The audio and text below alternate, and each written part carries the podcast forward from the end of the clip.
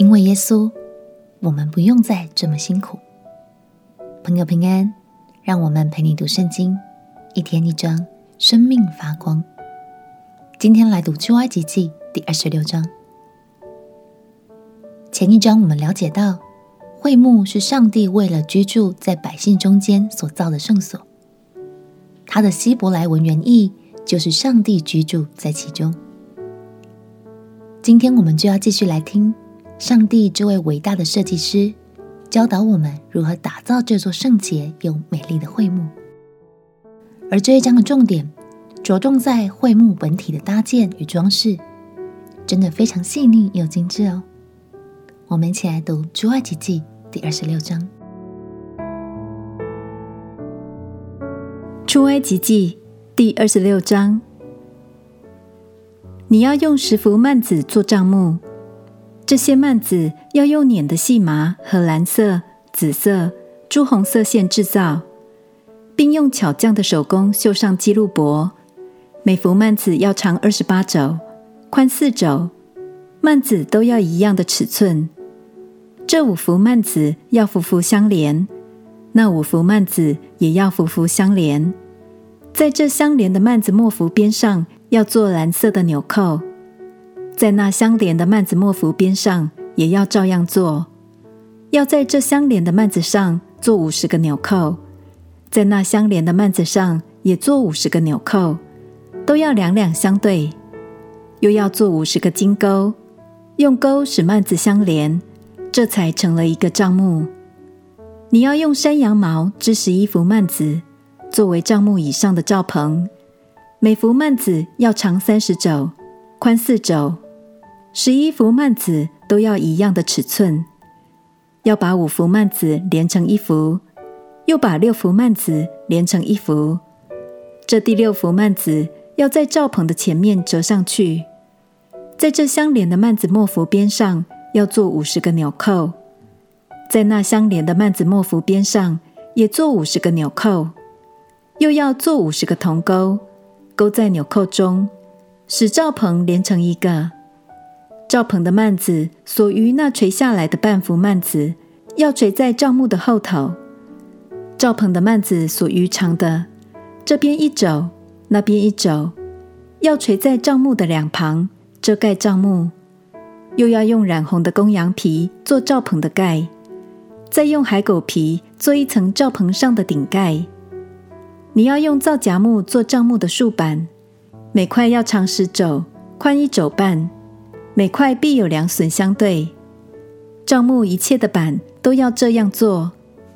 帐幕的南面要做板二十块，在这二十块板底下要做四十个带卯的银座，两卯接这块板上的两榫，两卯接那块板上的两榫。帐幕第二面就是北面，也要做板二十块和带卯的银座四十个，这板底下有两卯。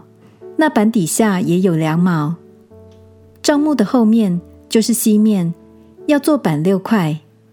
帐幕后面的拐角要做板两块，板的下半截要双的，上半截要整的，直顶到第一个环子。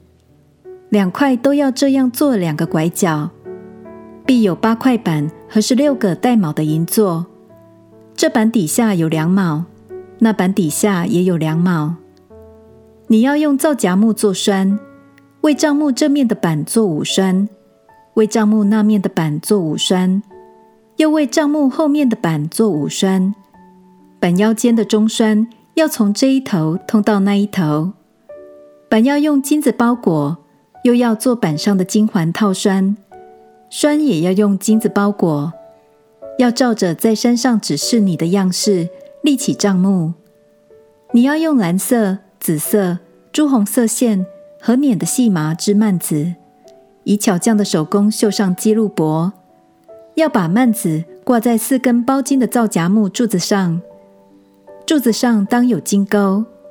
柱子安在四个带卯的银座上，要使幔子垂在钩子下，把法柜抬进幔子内。这幔子要将圣所和至圣所隔开。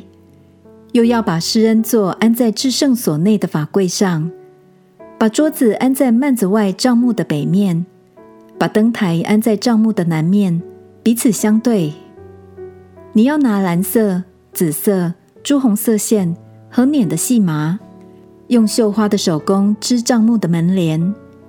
要用皂荚木为帘子做五根柱子，用金子包裹。